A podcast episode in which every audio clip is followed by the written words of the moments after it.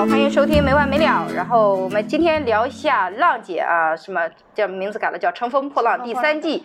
然后我们本期的嘉宾依然是小新。哦，Hello，大家好，我是小新，我又来了。我都没有想到小新还会看这种综艺节目，我也 很惊讶。你你为什么会觉得说我不会看这些啊？我觉得你的时间那么忙，怎么会看综艺啊？我给人一种很忙的感觉吗？嗯。就像我觉得这种百万网红，时间都是按时间都是按分钟算的，都应该很忙很忙很忙。当然很，就是你能说出来的市面上的那些脑残女，我都看过两遍。就是你看，你看《乘风破浪》是看了第一期是不是？嗯嗯。你有没有第一期我看了的？对。你有没有特别喜欢的？呃，我们先从这个节目说起吧。你对这个节目开始之前有什么期待吗？就是请什么嘉宾，你有了解吗？没有哎，但是这种这个节目，我觉得它突然一下出现，还还蛮有意义的。嗯，就是因为现在，比如说他们上了三十几岁的一些人，其实他们才是最有实力的。嗯，不管从财富的积累，还有个人的魅力、人生的经验上来讲，嗯，其实上了三十几岁的是比现在二十几、比他们二十几岁时候更有魅力的。嗯，然后，确实我觉得。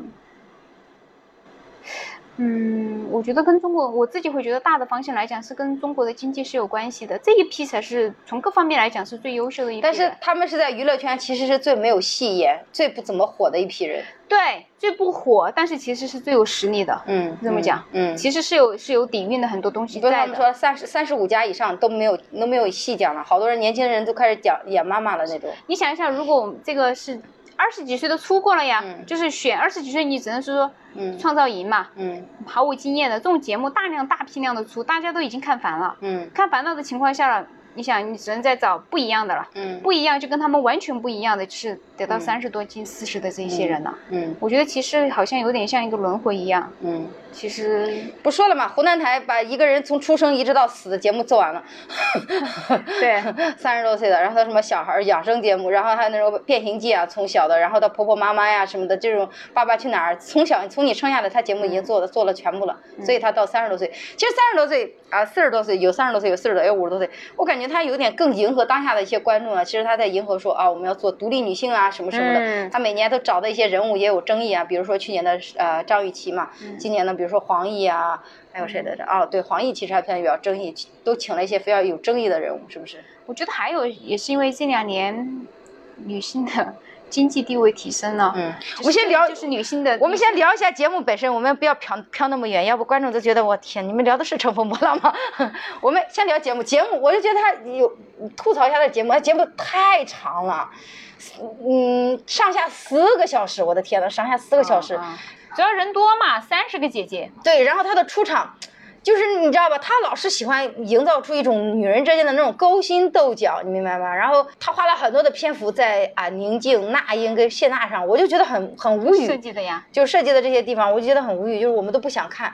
然后我们也没有想到这个节目最爆火的第一个。不是不想看，其实是不是这种感受啊？我不知道大家是怎么看的。我在看到我的时候，我就会知道，这就是节目组设计的。嗯。一个正常的两个在娱乐圈生活的人，不可能见面。其实大家平时是很熟悉、了解彼此的。对呀。见面不可能会这样直接说一些这样。的话的，嗯，你肯定是有节目组设计的，所以当我看到这个地方的时候，其实我就我就不觉得他们是在吵，我就会觉得我操，这个就是设计出来骗观众的。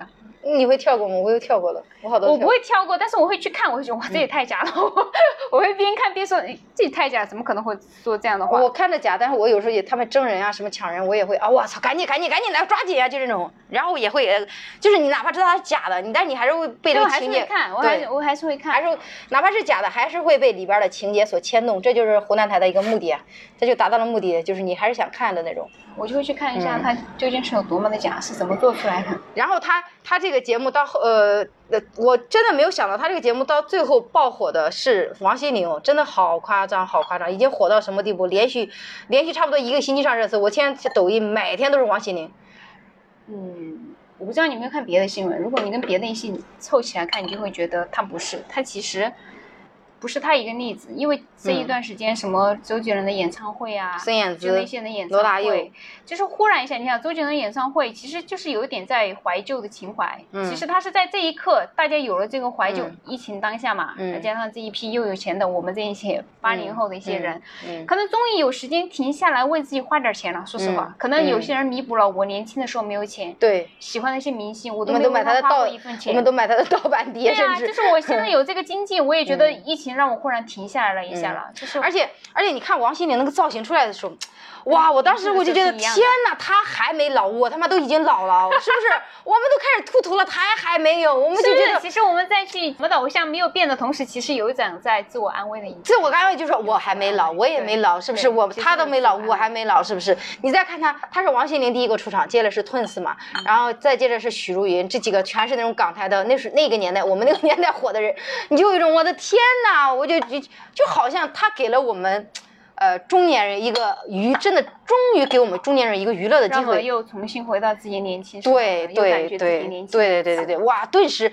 安慰我，我说实话，这个节目没火之前，我都不知道大家都会都看过那个什么微笑 Pasta。我小时候看的时候，我长大从来没跟人说过我看过这个。火了，是火，但是但是你知道我在河南，河南那种大家都是你要学习学习学习学习，我会追剧，你知道吗？嗯。啊，这个好像是高中吧，高中时候，我没想到我我就以为只有我才会这样。我小时候超级喜欢追剧，我我长大以后他们都说，你知道那个剧其实很脑残，很中二的。现在回头想想脑残啊，但是但但但是你小时候的时候，我们没有网络，我们不知道别人其实跟我们经历的是一样的东西，明白吗？是的。然后然后那天我那天看到王心凌的时候，我也没说啥。然后我一刷微博，我说大家都看我，因为我这刚开始还会有点羞耻，我说哎呦那个脑残剧我也看过的呀，我都不好意思说。但是我发现。全在刷什么微笑 Pasta，还有什么天国的阶梯吧，好像还是什么，然后他们就刷出来很多，还有包括张韶涵的公主小妹，呃，还有什么爱情魔法师，呃，恶作剧之吻，我们都我都看过，你明白吗？想到当时这个剧能够播出来那么火，就意味着什么？嗯，很多人看，我根本不知道，我我我真的不知道，因为我们其实那时候小时候没有网，很闭塞的，我不知道原来有。你身边的朋友也看是不是？不知道。我可能小时候也不怎么跟别人交流，完了就就不知道完全有那么多人在看。天呐，我就觉得很夸张，你知道吗？哇，原来大家的童年青春是一样的。那个时候就那几部电视连续剧啊。嗯。你到青春过，你都看过；你没看过，你都听说过，你都被迫的看过。我看了，我全部看了，我是我完完全完完整整的看了。然后其实那个剧也没有很好看，我觉得我们，呃，二对还有那个歌还有王心凌有一个歌，一个是爱你嘛，还有一个第一次爱的人。我到现在想到。还有一个第一次爱的人也啊，什么灰色的天，你的脸，什么什么，我到现在还记得，我高中的时候喜欢一个男生，听到这首歌听了想哭。那天他，你知道吗？最近王心凌不是一火以后，他这个歌到处都在播嘛。啊，我要静一点，我觉得好多观众觉得我太吵了，听众。啊，我就觉得你听到那个歌以后，顿时觉得回到高中了。我还是喜欢那个男生的年代，就那种感觉。那时候还拿着那个随身听在听嘛。嗯，重返我们的青春。对，是高中的时候，我是高中。听到听到这个的零零后。呃，九零后无法理解的就是没有九零后说了他们也听，零零后可能是真的不听。其实我开始节目之前，我以为 Twins 会先火。我其实 Twins 也是，呃，代表了很多人吧。我觉得也是那时候蛮火的。什么？哦，下一站天后嘛，就他那时候也很火的。而且他，我一直觉得 Twins 的如果他们俩这次出去合唱下一站天后的话，说不定火的就是他们俩。对，我觉得很。他们俩在选歌的时候没有选，其实。对，我一直以为呃，我以为 Twins 会火，结果没想到呀。但但但其实我嗯那天看完那个整个第一场嘛，我们先说第一期。第一期我看完以后，我其实对几个人比较印象比较深，就是他们一直在推那个张天爱嘛。但我不喜欢张天爱，我觉得太瘦了。他那个他那个瘦跟他那个美，就是我不知道为什么湖南台认准他了。我知道湖南台想推的俩人太明显了，一个是徐梦桃，一个是张天爱嘛，就是一直在讲他们俩，一直很简单。电视台想推哪个人就看两个地方，第一是你看他们的镜头多不多啊，第二你看他后采的时候妆重不重。哦，你知道吧？如果你先采访你，先后采你，那把把你放在重很重要的位置。到采访王心凌的时候，你看王心凌的妆都已经花了，他们压根儿没觉得王心凌会火，你明白吗？是吧？而且王心凌采访的那时候，她那个心情是非常忐忑的，她她第一次排练的时候还有点紧张，她不知道会怎么样，都很紧张的。但是你张天爱、徐梦桃是明显淡定的，要捧的人，你知道吗？但是我自己看的时候，我自己看的时候很明显的感觉，我不知道哈，我是就是我就很烦那种强捧，你明白吗？嗯，如果你结果人家没什么，但是但是但是剧组强捧你就不喜欢，对，我不喜欢强捧的人，因为我确实也没看。内心公平的这个标准又出来了。你包括包括什么吴谨吴谨言，他们都在捧嘛，我就觉得不不喜欢。但我喜欢那个谁叫呃那个张天爱，后面有个男女生叫张丽，我很喜欢的，哇，好飒呀！她她也她也是很腿很长，漂亮，但她很漂亮，然后很飒的那种女生，她跳舞跳的也很好，我对她印象很深。还有一个还有个叫许茹芸嘛。许茹芸以前你是感觉不到唱歌有什么，大家之间有什么区别的，你感觉不到的唱功，温温情派的那种，不是你是温情派，但是你歌他包括也跳舞了，你其实是感觉不到大家的水平有什么差别很大的，包括你我们看演出也是，你可能前面几个演员你也没感觉每个人差别很大，但许茹芸上场的时候你就觉得我操这个唱功牛逼啊，这个唱功是岁月沉淀的唱功，太牛了，太稳了。现在看到的还是大量精修精修出来的嘞，对。那些的声音都是精修过的，对，所以现场没有修过的那得。所以我看完以后，我会觉得啊，这个还挺厉害的。然后许茹芸跟那个叫什么张丽，我是觉得很厉害。反倒是。啊，就阿娇呀、阿 sa 呀，我虽然很喜欢，但是我对他们演出，他们没有什么，就是没有什么亮点的感觉。你到现在让我想他们表演了什么，我都不记得了。嗯，是不是？嗯，很保守的一次表演。对，还有一个谁？还有一个就是呃，还有一个就是那个郑秀妍嘛，也是他们这次力推的嘛。Jessica。对，Jessica 嘛，但是她是唱跳，你知道吗？她她没，她后期可能会比较吸引人。我到目前没有看出来他特别就是特别厉害，怎么但也是捧的很厉害。适应吧。嗯，然后还有一个就是还有一个就是谁？还有黄奕，我其实很欣赏黄奕啊，黄奕哇，好坦诚啊。好坦诚，好拼呢。这次是我觉得在舞台上豁出去的那种感觉，有一种你豁出去，而且他，你听他的采访，我虽然我对他就是说实话，我们其实对他都是有一种呃滤镜的。不管他发生多少事儿，我没想到那个上次花椒一下对了，我们都其实对他有滤镜。但他后面真的发生了很多，就这种呃跟他老公打官司什么什么的事儿的时候，我们其实是多少是有点碎了这个东西的。但他把他坦言的讲出来了，他说我一出道我就大火。我站在了人生，我出来出道即巅峰，然后他就开始讲说后面经历了很多事儿，你们也都知道了，嗯，然后开始讲他自己，哇，我觉得一个女的真的，我不知道是因为她是真的缺钱，还是因为她这个性格就这样，真的好坦诚呀。必须要，她要出圈，她没有太多机会了呀，你知道吧？去年好不容易抓住那个演员的那个展示，演员的诞生，演员的演技是是行的，嗯，我觉得这么几个人，哦，还有一个人，还有一个人叫阿雅，我觉得阿雅很厉害。情商很高，阿雅情商太高了。然后你看到阿雅的时候，我就会觉得有一种，哇，等等我，你放心，她四十多岁，等我四十多岁的时候，我我四十多岁的时候，我会不会能变成这么稳重的一个人？你 知道吗？就很稳重，然后你会觉得哇，情商很高又很稳重，你觉得很厉害。还有还有一个声音还蛮大的，就是那个于文文。哦，于文文，于文文，于文文还好，因为其实他就是。呃，怎么说呢？我觉得他的性格，他他们有时候剪辑的时候，做电视剪辑的时候，他们有时候会刻意的刻意剪人家半句话，是不是？对，剪半句。还有就是他的表情，我觉得是这样子。你实际录制的时候，每个人都有不爽的时候，是每个人都有一些情绪。他可能也会累的时候，累的时候剪到你刚好以为他还在生气，拼配在另外一个人的表演之后，你就觉得。我们自己做，我们自己做这个小节目，我都知道。我我剪的时候，你你会发现我有些话前后完全不搭的。对，嗯，他有时候有可能，当然他本身的性格确实我看了也觉得不招人喜欢。但他本身的性格就是说，呃，跟他说的那个话，跟比如说他看到别人别的队长在演的时候，跟他自己的表情其实不一定是在一起的。嗯嗯。但是如果就节目里来看，他确实不招人喜欢，因为他说，他说啊。说话很直接吗？他说节目组邀请了我好几次，第一次、第二次我都没来啊。这次我听说，听说听说阿 sa 吞死来了，我才来的。然后我们就觉得我操，那说话是完全不会捧着对方的那种。对，我觉得那么多人都来了，人张强、许茹芸是不是？人家阿雅那么多人，腕儿都那么高的人都来了，人家都没说啥，没有说是因为是被请了那么多次强调，你强调这个强调，你就很很奇怪，是不是？但他第二期还好，第二期他。呃，第二期他的印象就好很多，他去拉那个别的，呃，就是他们抢。他是有能力的一个人，你发现吗？其实他会这样子说话，是完全相信自己是非常有能力的一个人。我想干什么，我是可以通过我自己自身的能力去得到，所以我不需要跟你们通过搞好关系来得到这个东西。跟我好像呀，这么一描述，我觉得。是啊，他就是这个性格的。他当时，他当时那种感觉都觉得哇，我说这个人他妈真直呀。但是希望就是这种就是有一种问题，就是如果你真的后边很牛，可以的。大家会对你很粉的，但如果你后面撑不起，就怕你你的实力撑不到。如果你撑到，撑不起自己的脾气，对对对。我看的时候，我也想到了我自己。我看我刚进脱口秀圈的时候，我也这样横冲直撞的，牛得很啊，觉得自己可牛了呢，就是这种。然后也不屑于跟他社交啊什么什么的。嗯。所以看的还是有点，就是可能一般的观众大家会呃更就是情绪会更多一些，对他更不行啊。我看的时候还好，我我也还好，对，就是挺能理解的。对。还有谁？我看一下还有谁？哦，齐溪，齐溪也挺厉害的。齐溪是一个真的专业的演员。还有两个舞蹈的演员，舞蹈的演员我就觉得，哦，有个舞蹈的演员叫那个女生叫呃唐艺什么？唐诗逸。唐诗逸那个我看哭了，那个是真的好。但人家那个是去表演艺术的，别的人是去表演民间文化的。对，那个是真的不一样的东西。然后还有就是郭采洁，其实郭采洁没有什么辨识度，这次也没什么辨识度，蛮另类的。对我感觉，我感觉这次这一次好牛啊！这个节目就是他把。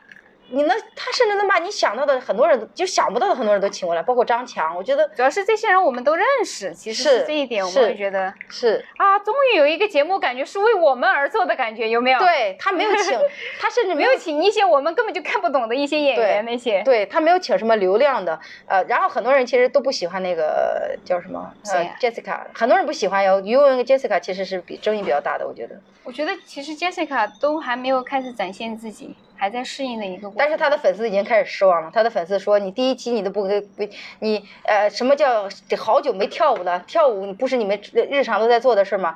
然后但没有听，但没有播完湖南卫视，是因为他要来中国是要先隔离一个月的，嗯，那一个月都是在酒店，所以他是没有办法去做做那些训练和培训的嘛。你毕竟是在隔离酒店里面住着。然后哦对，还有谭维维，我也挺喜欢谭维维的，谭维维挺挺飒的。谭维第二期分组了，跟那个那英一个组。谭维维啊啊，吴莫愁，哇，这些人也是我们那时候看着长大的，是不是？有种我们看着他出道的那种感觉，是不是？我就觉得这个节目，但是看到这个节目确实会对，就比如说谭维维，我其实以前知道他唱歌很好，但是我不太知道他的性格是什么样。但这个节目里面会觉得，哦，原来他性格其实是这样的一个人。他唱歌的时候是可以很霸气，能量很大，但其实私底下是一个完全相反的，就是其实。嗯，特别不想惹事儿的那种那种性格。嗯，还有什么？还有什么？赵梦啊，新裤子乐队的，我觉得还就这次请的人都都挺有特色的，你明白吗？就阵容太强了。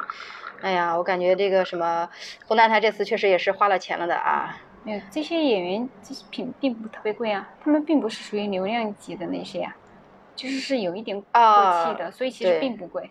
哦，你要去听现在这么一说完以后，就觉得他妈我们过气了。哎，是不是可以写个段子说，我最近最近浪浪姐有没有看？看完了是不是？是不是觉得特别好看？是不是？说明你们也过气了，跟我们一样。只有过气了的我们才觉得这个节目好看。年轻人都说这什么玩意儿都不认识，老人怎么都不认识。是，可能年轻人都这么觉得。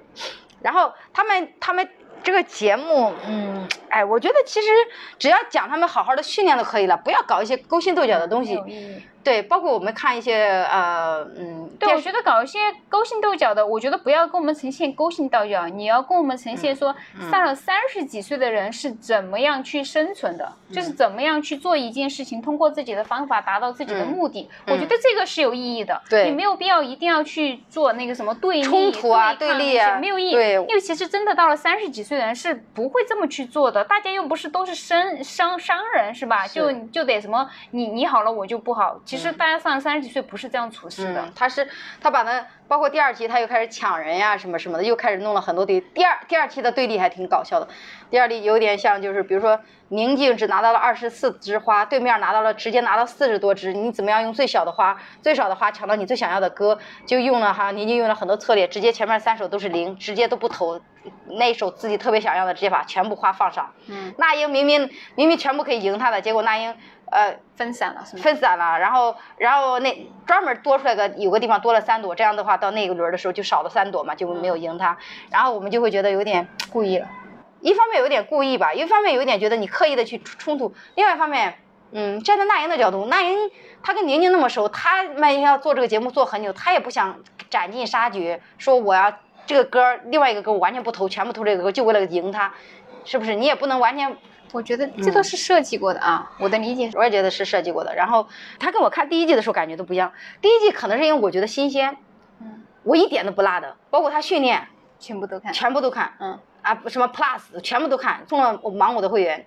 等我这一期看的时候，我就已经啊知道好像知道他套路一样了，我就已经没有不想看他套路的部分了，是不是？对，不想再入入入坑。对，然后我第一期记的时候，我甚至他们在节目里边会唱歌，包括呃成呃披风斩棘的哥哥也是，我们可能他们在宿舍什么什么，我们都会看。那到这一季的时候，我只想看他的纯表演。只想看我喜欢的演员，我对我当然我也想看我喜欢的表演，这些演员，然后我们就大概跳跳跳跳跳拉谁跟谁一组了，拉拉拉跳跳跳跳，就大概第二期我可能就花了半个小时就看完了嘛。嗯，第二期就是他们抢房子的嘛。第二期明显的感觉到湖南台是刻意的给王心凌一些镜头，虽然那些镜头好像 确实也没什么营养，有剪剪都来不及了，是不是？对，有那种感觉。有一点他刻意要给王心凌一些镜头的感觉，但是王心凌确实在里边没有太多的存在感的感觉。那我觉得这个节目的走向，嗯，节目组可能也没有想到，现在真的互联网搞得很多做节目，以前做节目它是有预判的，对，基本就是按照它的设计去走的，嗯，但是现在因为互联网就是就跟效果文化做那个脱口秀是一样的，说实话，他们现场录的时候也没有想到说某某某某人说的几句话就会那么火的，现场是不怎么样的，对，但直到出来之后，公司也会很意外啊，这几句话爆红了，就跟做现在是一样的，嗯。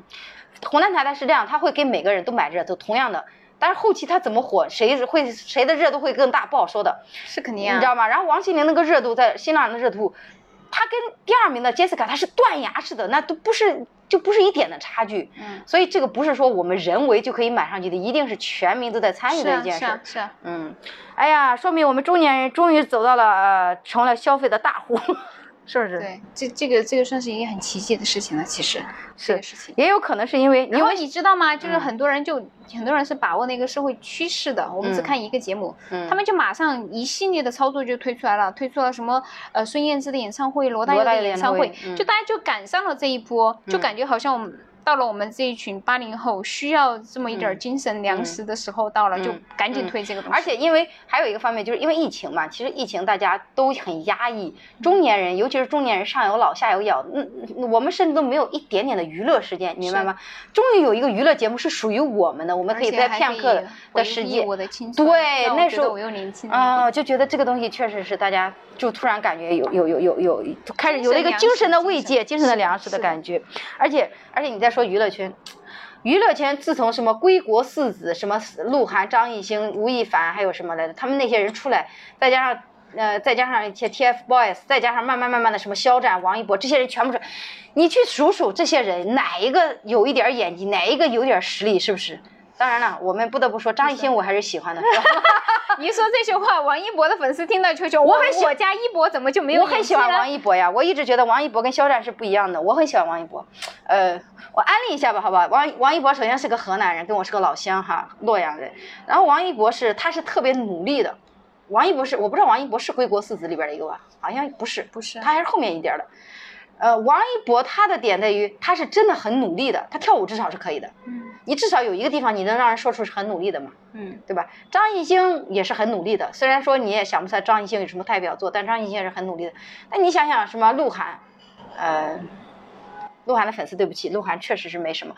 然后你再想想什么吴亦凡、黄子韬，哦，都知道了，护国四子，黄子韬、张艺兴、鹿晗、吴亦凡。嗯，从这几个人开始，中国的娱乐圈就进入了流量时代。然后我们就开始一一追一堆的老公，一堆一堆的，一茬一茬的老公往上收割的那种感觉。然后是后来有什么？TFBOYS 弟弟们又出来，什么还有什么？不包括看电视也是，包括看电视，这个人火一阵儿，那个人火一阵儿，包括那段时间什么钟汉良火一阵儿，什么现男友火一阵儿，然后龚俊火一阵儿，肖战火一阵儿，每个人都这样火一阵儿，火一阵儿，火一阵儿，谁又火一阵儿？对，然后你你你你你这一阵儿过去以后，你会发现他们好像慢慢慢慢也没有什么粉丝，他们根本就没有固定的那种粉丝的感觉，是不是？不一样了，现在你会发现，所以后来就是都不一样，就是那个就是叫赚流量，就是就会常常说，哦，你这段时间有流量了，你就赶紧赚钱，赶紧赚，你赶紧。其实言外之意大家都知道，你。跟流量过了，嗯，你就跟。而且那天那天我们大家在讨论说 TFBOYS，其实你知道吗？TFBOYS 竟然在这里批流量里边还相当好一点，稍微，那些其他人还不如他们什么蔡徐坤，你知道有一段时间蔡徐坤跟那个周杰伦 battle 吗？然后他们好年轻人就说周杰伦是谁，然后周杰伦的很多路人粉就出来了，说，呃，就开始跟他 battle 嘛，最后不是好像是周杰伦应该是他们的赢了吧，因为周杰伦根本都不怎么营营业嘛，在微博上什么什么的，然后然后然后就就弄了这么一个比赛。蔡徐坤，我我甚至我都不知道他有什么，蔡徐坤是干嘛的？选选那个什么团出来的吧？对，然后你会发现好多人。就真的就没有实力，他可能火一阵儿。实力是怎么？实力就是他不管什么时候，你想想，我操牛逼！周杰伦他就是一个是有拿得出来的作品，让大家都觉得非常不错的那种。我记得，我记得我以前有个朋友特别喜欢周杰伦，然后我那时候我就觉得，我说为什么？我就问他，我说为什么？因为周杰伦的演唱会他都会追，我就问他为什么你喜欢周杰伦，不是喜欢王力宏？他说周杰伦代表了一个时代。哇！我现在想想，真的是你不觉得吗？他真的是代表了一个时代，是不是？你现在去看看，哪些人能像他是这样子的？就是，你想到他，就是没有人能替代得了，他的地位没法撼动。然后，然后他们就说：“哎呀，说什么？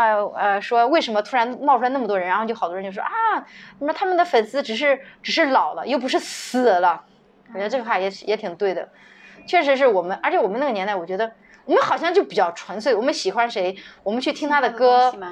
看他的电影，其实是不是去八卦他的？我们不会去八卦，我们我们可能会八卦，我们会可能会有一点点幻想，但我们不会去什么接机啊，也有可能有，但是很小，不像现在似的，是不是？然后不会做什么私生饭，到处追着他跑。我觉得现在的流量，现在追他们追星的方式也很奇怪。其实也很少会去查他们的一些八卦来看。对对，很少会主动去翻啊，去怎么怎么样，很少。对他们现在好像就甚至于他的流量跟他的八卦大过于他的实力了，是不是？所以这就是为什么我觉得我们这次看那个《乘风破浪》的时候，就突然觉得啊，好像我们喜欢的那些人、有实力的那些人都回来了，是不是？你看到他们里边的一些跳舞的一些什么，随便都是吊打现在的什么小年轻的什么，呃，四千年呀，什么什么的，鞠婧祎啊，什么四千年这种我都不知道怎么火的，就是靠一两句、一两个镜头、一两个那个。虞书欣吧，虞书欣还还演了几个几个电视，其他人我都不认识了什么的，唉。看到我到他们也很无奈，就比如说你说这些新出来的新演员，嗯，他们现在有流量就是他赚钱的时候，他公司利用他赚钱的时候，不可能你有流量，胡一天，我有你有流量的时候不让你去赚钱，让你好好去学习，好好去那个，不可能，因为你错过这个时间你就没有商业价值了。嗯，我聊三个人，第一个是胡一天，第二个肖战，第三个是蔡徐坤，我天呐，完全理解不了，肖战是这样。你能理想象吗？肖肖战参加的第一个综艺节目，我跟了，我追了，我是他的第一批粉丝。我跟你说，哪个综艺节目？他就是从那个什么少女燃烧吧少年火的嘛。啊，我都没看。我是他当时他们组建的队是红队，我是从第一期追到最后的。也就是说，我其实是最他的他的第一批粉丝，第一批开始打榜的那些人都有我，你明白吗？但后来我不粉他了，为什么？因为我觉得他年纪也大了，他的颜值其实谈不上多好。嗯。他唱歌就是说可以，但一般。他他为什么火的呢？他就是演那个陈情令嘛，跟那黄一博就开始卖福嘛，然后就开始那个什么，你知道我我为什么就是我不喜欢强捧明白？他是有实力的，我也相信他有实力，要不然我当时也不会粉他。但是他的实力是只能说比我们一般人强，他其实是个素人嘛，他也很大了，他其实八六还是八八的还是什么的。他可能比一般人强一些，但是你要把他推到一下推到顶流的位置，他自己的实力是达不到的，你明白吗？有点强迫。你就要当所有的位置都能看到啥肖战这肖战那参参加那肖战就，我自己我都觉得受不了。我作为他的第一批，我还粉过他的人，啊，真的是德不配位是吧？对啊，到现在那个什么燃吧燃烧吧少年，他们写了那个，那时候刚播出，我还在他们下边写了，我啊为粉队红队，他们那时候是红队嘛，红队跟白队，红队打 call，我都是他的第一批粉丝嘞，还唱了一个，你还有这种，他唱了一个什么？close to you 嘛哈，就叫 close to you，然后那个歌当时就特别吸粉嘛，然后慢慢慢慢慢就签约了湖那个天娱嘛，湖南卫视嘛，然后然后就开始火，然后就他其实刚开始只是不孕不火，跟其他的团队团员一样，只是演了陈情令，所以很多人就把肖战、王一博放一起，我又很不爽。其实他两个我都就是，因为我真的觉得。因为我之前不喜欢王一博，我也没看了《陈情令》，但我看了王王一博参加的节目，他是非常非常认真，是有实力的，明白吗？肖战的唱功是真的很一般。你就说，也就是说，一个人，嗯，他是个素人，然后他现在有点实力，有一些粉丝喜欢他。如果你更珍重、更珍惜你现在语的语义，你知道吗？你其实很走得很远，但他太飘了，他太飘了，搞出来那么多那么多事件，我就觉得我其实还是。跟他们聊一下《乘风破浪》里面的谢娜呢？谢娜哈。他们希腊也是这一次出来有很多人又骂他的嘛，嗯，然后前段之前的时间就是就一直在诟病他的主持风格啊，嗯，好闹啊，好好就分两派其实是，嗯。其实我谢娜，我怎么说呢？我看到他的时候，只能说，嗯，这也是我小时候看到的人长大了的感觉。但是多喜欢也谈不上，确实有时候会觉得太吵了，情商太低了，跟不上。他反应能力太慢了，我都有时候会觉得，我说如果我去主持，会不会主持的好一些？真的就会觉得他反应的有点慢。嗯哼。然后，呃，然后很多人就会觉得拿他跟李湘呀，或者跟其他主持人比，就会觉得他读书读的太少了。嗯，明白吗？可是我个人并不是特别喜欢。如果要拿李湘跟他比较一下，我会更喜欢谢娜一些，因为我会觉得说，我明显可以看得到这个人在舞台上的缺点，嗯，但是他仍然在努力的做着自己那份工作。就是就我会觉得是这样，他可能情商没有那么高，接话没有那么好，嗯，但是我就做一个活跃气氛的，嗯，我觉得他在活跃气氛这件事情上就做得很好。我就理解不了为啥。湖南台到现在好像，包括中国到现在都没有几个特别好的女女女的主持人，很少哎，是不是好少？哪有什么特别好的主持人？杨澜，杨澜算还行，得体。鲁豫也被吐槽的不行，哼，是不是？阿雅还可以，他们都说阿雅应该主持这个节目，我我也觉得阿雅应该主持会更好一些。嗯，但是我想了想，就这个节目，但是我觉得我并不想看到一个很完美的节目，你知道吗？其实，如果你说你你在你跟网你的点太奇葩了，网友想看到一个完完美的人，我并不想，我会觉得那是那才是不真实的。嗯，就是我又不是去看言情小说，我又不是去看一个什么电视连续剧，你给我又不是看童话故事了。嗯，我的想法是，我觉得我想要在上面看到一个真实的人。嗯，比如说谢娜，我一点都不反感她，我觉得。我觉得她做到了自己该做的，她就是一个不完美的人，她就是没有别的主持人可能情商那么高，说话那么文绉绉，嗯，说话那么的又又温情又恰当又怎么样？但是我觉得其实很难的，为什么要要求一个人既活泼，嗯，然后又俏皮，嗯，啊还能够还有文化，对，还还有文化，还有情商，还能他是谁呀？他他只是个人而已嘛。刚刚你说完这些描述，我想了想我在舞台上的表现，嗯，挺好的，我对我自己的满。主持很满意，是不是？我觉得，我觉得就没有我为什么要看一个完美的人？我觉得是错了的，不应该让大家去盲目的追求。我要看一个完美的人，我觉得而是说我能去看懂一个人。嗯，我觉得我们好像大家对女演员呀、女主持人呀有点苛刻了。嗯，是不是？是。如果是一个男的在上面，然后大家会哇，好可爱，哥哥好可爱。一个女的说，怎么那么油腻啊？或者怎么那么吵啊？都会，就是怎么说话这么没有情商啊？我我各种啊，这个裙子怎么穿上去这么胖啊？我觉得会会有很多。这就是一个呃很奇怪的点，就是呃明明我们都是女生，可是我们要对女生更苛刻。对啊，有一句话是这么说的，其实对女人最苛刻的是女人。对啊，我们好像就比如说，嗯，怎么谁一出来就啊怎么会那么胖呀？哪个电电视？其实我们生活中难道我们不本来就是很很正常的身材吗？对呀，是不是？我希望呢，我们上次跟。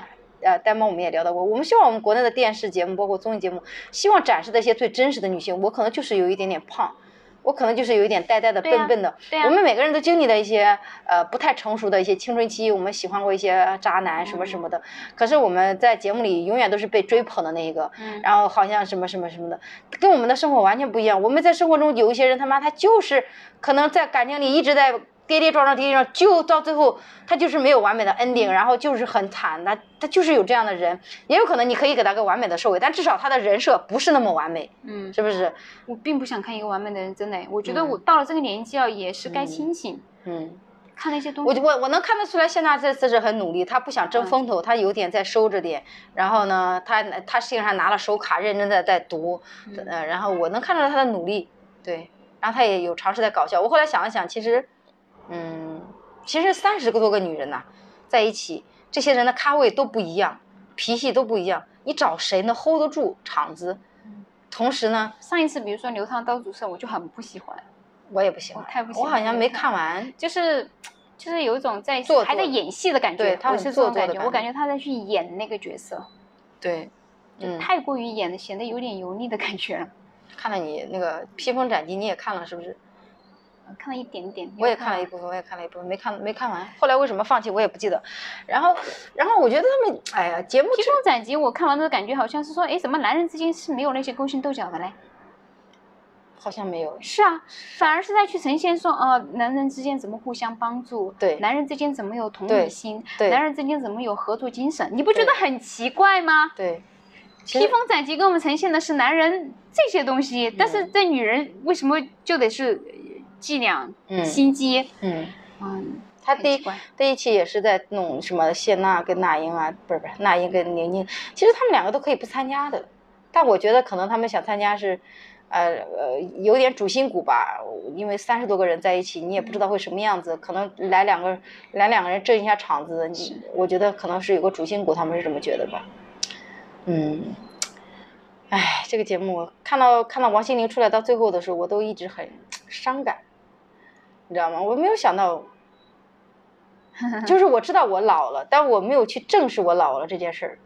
就是我年纪大了，我三十多岁了，我从来没有在舞台上说过我其实已经三十五了，明白吗？我没有说过一句。啊，没有吗？没有，从来没有。我只是三十就特别坦然的面对自己。我只是说我三十多岁了，我有点不敢。对我还是有点。还是没有办法接受自己这个年纪吗？主要是我的心理年龄他妈确实达不到，你明白吗？就是我自己不够成熟。没有一个人要求说一个三十五岁的人心理年纪就得三十五啊。我有时候。嗯，说话啊，经常什么的，比如说我去买东西或者是干嘛干嘛的，别人就说啊，你九几的，我不是，并不是因为开，我也不是说我，当然我也习惯了这事，并不是说这个事就让我多开心，是因为。就是大家会觉得我说话还是那么幼稚，你明白吗？我觉得这很好啊。我不是那种说我一说出来就好像你是一个成熟姐姐的感觉，没有，我就是我就是那种很咋咋呼呼幼稚的人。然后你让我突然告诉我说啊，其实你已经三十五岁了，就好像你是不是应该做个优雅的小姐姐的感觉了？完全不是，我就不是那样的人啊哈，你明白吗？我是这种纠结，倒不是说我不能面对这个年龄，我是面对了这个年龄以后，别人就会告诉说，呃，就我会跟别人，比如说我我跟怪兽有一次聊天，我就说我三十五岁了，你知道吗？跟他说我三十多岁。他一说他十八岁的时候，我都是有一种感觉，我操！我说我都可以当你妈了，你知道吗？就是我如果不跟别人说我三十五，我就没有这种感觉。我就一别跟别人说起来我已经三十五岁的时候，我会下意识的觉得我已经可以当他姨了，当他妈了，或者是什么什么什么的。我会觉得我是不是不应该这么幼稚的在他跟前？他会不会觉得这个女的是不是神经病？三十多岁了还这么疯疯癫癫？那你这个问题可以去抛一下，你的认知里面是不是其实，是不是我觉得你自己的认知里面也觉得三十五岁就应该有三十五岁的样子，是吧？是。但我自己做不到，我自己觉得我自己好幼稚。嗯，哎，我的认知就不是这个样子的啊，我们听歌相反不一样的。嗯，我觉得当我决定说我这一辈子不是一定要去结婚，不是一定要生小孩的时候，我就会觉得说，我想多少岁就多少岁。没有人谁说的，我到三十五岁我就。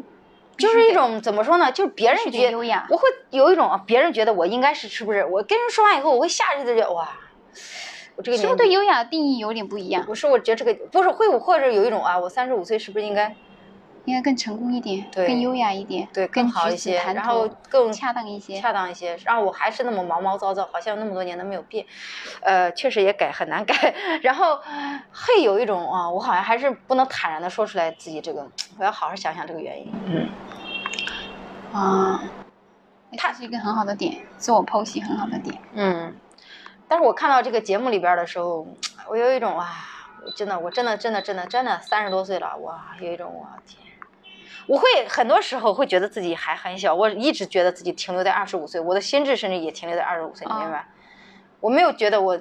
没有觉得我自己，你的心理年龄哈，身体年龄已经到达三十五岁的时候，呃，直到别人提醒我在我跟前说我十八，你呢？我说我操，我三十五了，这时候我才意识到我三十五了，马上要奔本命年了，你你知道吗？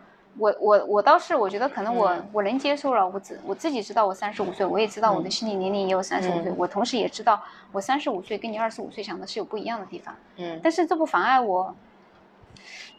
你你看我像多少岁，这不妨碍我。我感觉我从二十五岁到现在，就心智就没有再成熟了，就这样了。所以你知道吗？跟你们说个很好笑的事，今天我也跟你再说了，我再跟听众说一次。今天我们上表演课，老师问了很多人为什么台词课我们的绕口令没有背，所有人都说我太忙了，我没有时间，然后找了说工作太忙了，很多很多借口。到问我的时候，我就说。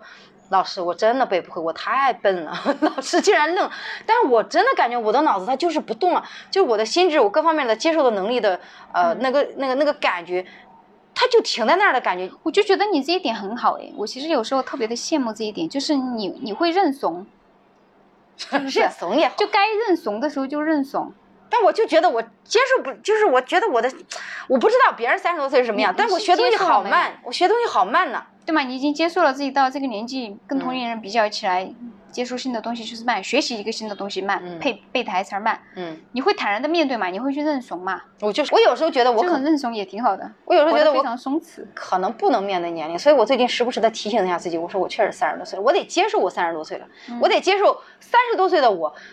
嗯，可能是因为我给我自己的要求太高了。我小时候告诉我自己，如果我进了三十岁，我应该是个非常优雅、非常瘦、非常美、非常有钱的一个白领，高级白领。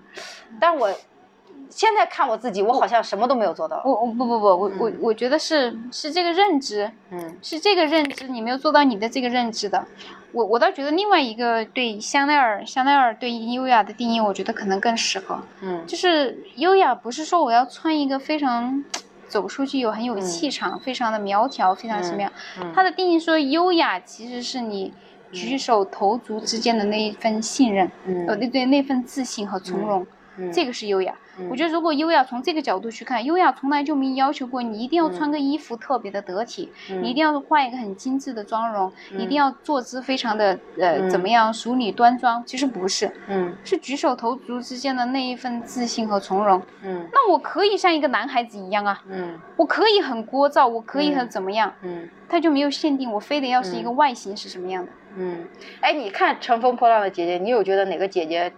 就是好像代表了这个年纪就应该这么活的感觉，就是他就是，就是你觉得乘谁在乘风破浪？没有，我我看这个我就会我会觉得很有趣啊！我觉得每个人都不一样，每个人在不同的年龄阶段，嗯，他现在的性格，他现在，呃，其实每个姐姐去参加这个，我倒觉得看这个节目会觉得说，嗯，他们都没有敷衍。嗯，其实都还蛮真诚的，再去参加这个，嗯，然后去面对我有哪些地方是不足的，我有哪些地方是不好的，嗯，我可以去进步的，嗯，我也不羞于去坦然，我确实跟那个姐姐比这一点我差了很多，嗯，我觉得这个我觉得。看着还蛮有意思的，就每个姐姐的状况不一样，有点像我们上的表演课，我们想晋级，我们其实是很认真对待的，对吧？她其实有认真的对，敢于去袒露自己的弱点吧，嗯，我觉得是这个。就我们在好像我们也在跨行做一件不同的事儿，然后没有人敷衍，大家都很认真，嗯啊，如果我去参加的话，我就应该是在里边是个搞笑女。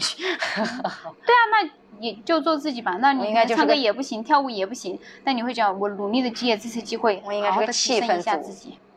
我发现你总能找到别人一个优点，你好厉害呀！真的，你真的对人都很包容。没有没有一个东西是绝对的。我们哪怕他说到徐文文，我估计我们的听众很多人都说许文文这不那个什么什么，然后结果你也也能找到他的优点，你真的很厉害呀，很包容，你是一个心态非常包容的人。年纪到了，所以我有三十五岁姐姐的心理。哎呀，就这个期望这个节目少，我就想要看他们真实的东西，其实嗯。因为我会觉得这个才是人生嘛，人跟人之间是不一样的。嗯，我觉得这个才是有趣的点。我没有看到一个完美的人，我觉得这个是我想看的东西。嗯，每个人性格，比如说于文文，于文文身上的那一份，嗯，我就是不想要，哎，舔着谁。嗯，我当下内心就这么觉得，我也不觉得在这个场合我应该说一些什么更恰当的话，嗯，才显得更加的有情商。嗯，说一些更恰当的话，可能以后。会更有利于我在里面的一些关系。他没有觉得我到这个地方来，我是要维护好一个关系的。他可能就觉得我到这儿，我就是做事儿的。我觉得他可能是有点做事型的那种。比如说我要做这个事儿，我就我就朝着做这件事情去去怎么样。对，我也是，我也是这样的人。怎么想我就怎么样说。哎，你这么一说，我也反思了一下我自己。明明我自己也是这样的人，为什么我看的时候我又很烦他呢？这是一个非常好的心理学的问题，是不是？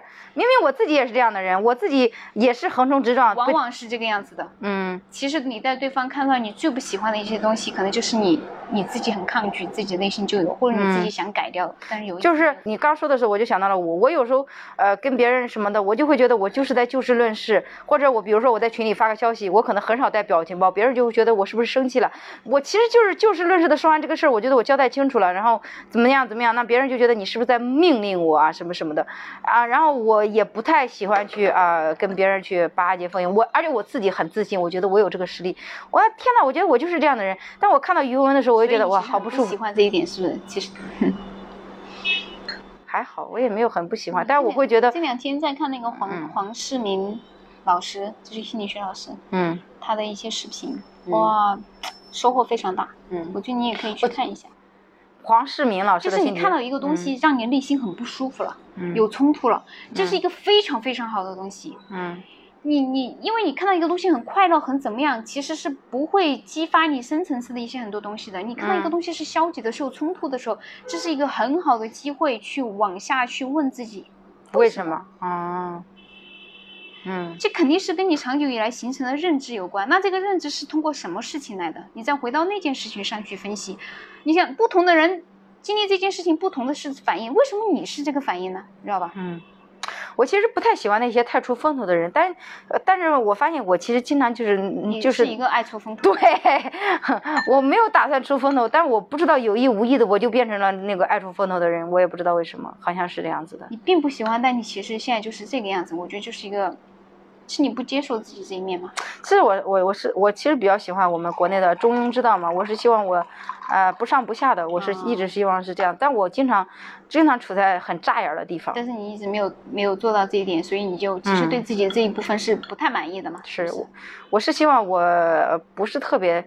呃，在一个团队里是二，我一直觉得我在家庭里也好，在团队里也好，我希望我是二把手，明白吗？我做什么事情都是希望有个人他说啊，你，但是你看，比如说这次那个老师找我们合作事儿，我就会觉得你是可以做一把手的一个人。但我不想做一把手，我不想承担责任，你明白吗？对，我也我也是属于那种不想承担责任型的，就不是不想承担责任，我觉得可能是我们这种人做事不是靠责任去驱动我的，嗯，而是靠哎我想做这个事情驱动我去做，对。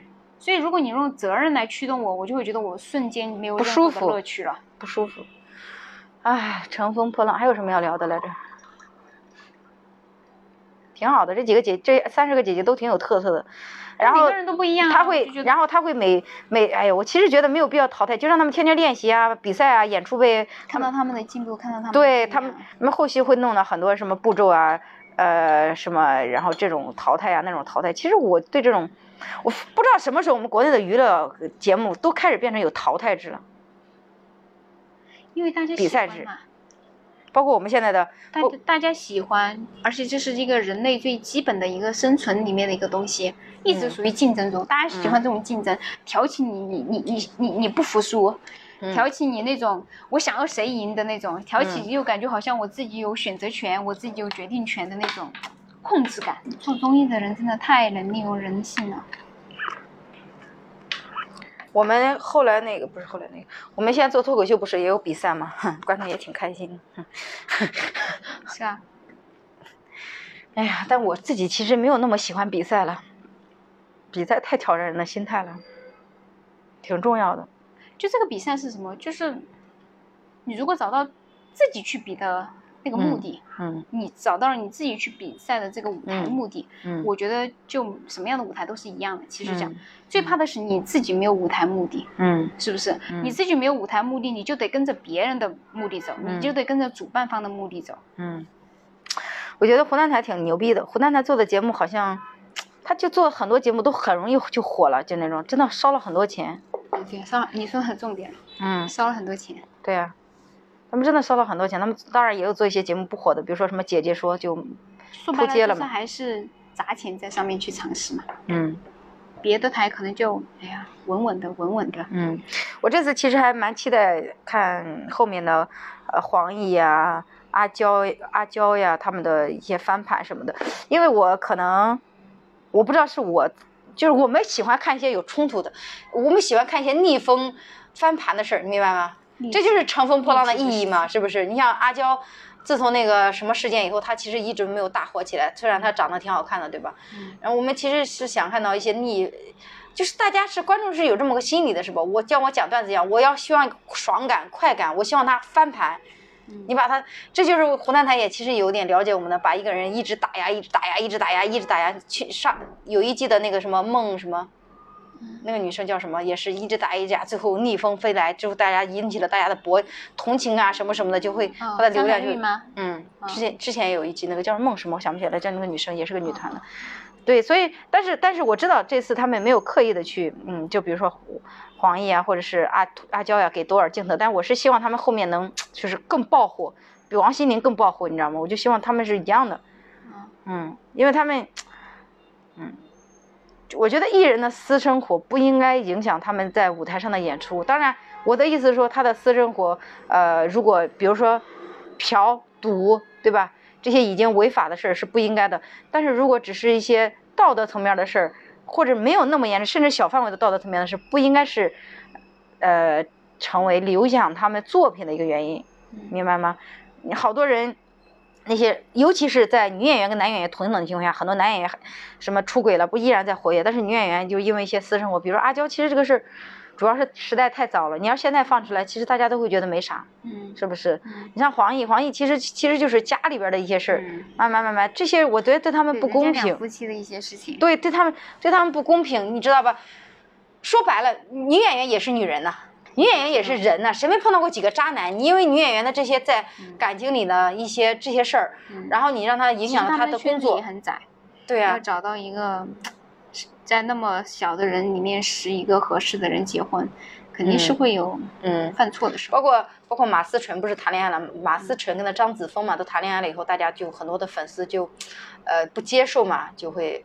抵制嘛，就觉得马思纯你是瞎了吗？找那么一个人，啊，就开始 Q 跟马思纯合作的一些男演员什么什么哪个哪个人哪个人，那他们不一定能擦出来火花呀，是不是？你也不能想当然的觉得就是，哎呀，我觉得好像，嗯，我们国内对女演员的包容度太低了。我觉得这个粉丝文化会有一些问题吧。对呀，粉丝文化我觉得其实好可怕，真的是利用了一些年轻人，嗯。少不更事，没有那么多社会经验，甚至说我觉得还不够理智、不够有智慧的情况下，利用了他们的无知的很多东西，嗯，造成的这种粉丝文化，我觉得，嗯，其实我觉得这个东西好，我觉得好很不喜欢。我觉得利用人性的弱点来达到一个东西，我就觉得我很不喜欢这种恶劣的做法。所以我就希望这次的什么阿娇啊，跟那个黄奕，我希望他们爆火，就是感觉。我我我是这么觉得，我是觉得就是不管他们经历了什么，我觉得一个人对一个行业很热爱，他就值得我尊重。嗯，我觉得黄奕至少还是很坦诚、很热爱演员这个行业的。嗯，然后也也挺不容易的，所以我我我可能我就天生我就是博爱的自带同情心理，我会同情在这个团队里的最弱的人。我一直都是这样，我就退同情同情他团队里边弱势的人，其他人当然也也也需要，都每个人每个其实他们每个人都需要一些在在一些热度啊什么什么的。我个人还蛮蛮蛮蛮开心，谢娜又开始出来主持节目了，是吗？嗯。你对谢娜是不是因为你们是老乡呀？不是哦，我就觉得她一直在舞台上给我的感觉就是不是一个完美的人。一早其实她出来主持你就看得到，嗯，这方面有点不足，那方面有点不足。嗯，我看节目就没有像你那么包容，我会对他们很挑剔。人太双标了，一方面觉得。那你这个样子对自己就会不够包容吗？谁？对，其实很多时候有时候你在挑剔别人的时候，其实是。我对自己对应了自己内心的不安。我对自己是很挑剔啊，我对自己特别挑剔。对，我永远都觉得自己不满意。我今天在在想反反复在想这个问题。每个段子出来的时候，我都觉得很开心，贼开心。我讲个大概一个星期、两个星期，我就对这个段子就不满意了。我觉得他已哪哪都不行，还是不够，还是不够，怎么都不够。我最近也在反思这个问题，会不会我根本永远都出不来一个专场？因为因为因为。对，因为我讲着讲着，我会觉得这个段子还是不够完美，然后我还要再改，还要再改，那永远他就可能被我放弃了。讲着讲着，你看我我就已经，就就会觉得，就会挫败感很很强。对呀，我对自己真的那句话就是，你很多时候其实，在对别的人很挑剔的时候，对应的是自己内心的那一份不安。觉得乘风破浪吧，乘风破浪没什么聊的了，是不是？反正这个节目吧，我总结一下，总结一下，我觉得这个节目还挺好的，就是让我们看到不同的姐姐吧，然后不同的风光，然后我就希望她更真实一些，少一些幺蛾子，多一些他们努力的过程，然后让我们感觉就是没有必要去强设什么 IP，强设什么人设。对对对对，我们就想真实的一个人的不同的方面，我们就想看到真实的一个方面，不要搞那么多幺蛾子，是不是？然后然后然后我们也很感谢芒果台，是吧？给我们中年人一些喘息的机会，对不对？啊，希望芒果台将来也给我们脱口秀多。一点机会好不好？现在做做不起来。嗯，好吧，今天就这样吧，拜拜拜拜拜拜。哎，我们预测一下，预测一下这个节目，你觉得除了王心凌以外，王心凌也很火了，你将来觉得谁会还会火？反嗯，我们好像不对这种预测不太在意，不像 Robin 似的。就目前来看，我就觉得每一个人都还挺有意思的。嗯，我想一下啊，我想一下。我我希望阿娇爆火，好不好？我希望阿娇爆火，就这么着吧。我希望阿娇跟黄奕爆火，其他的就不说了，好不好？拜拜拜拜拜拜，就聊到这里吧，嗯。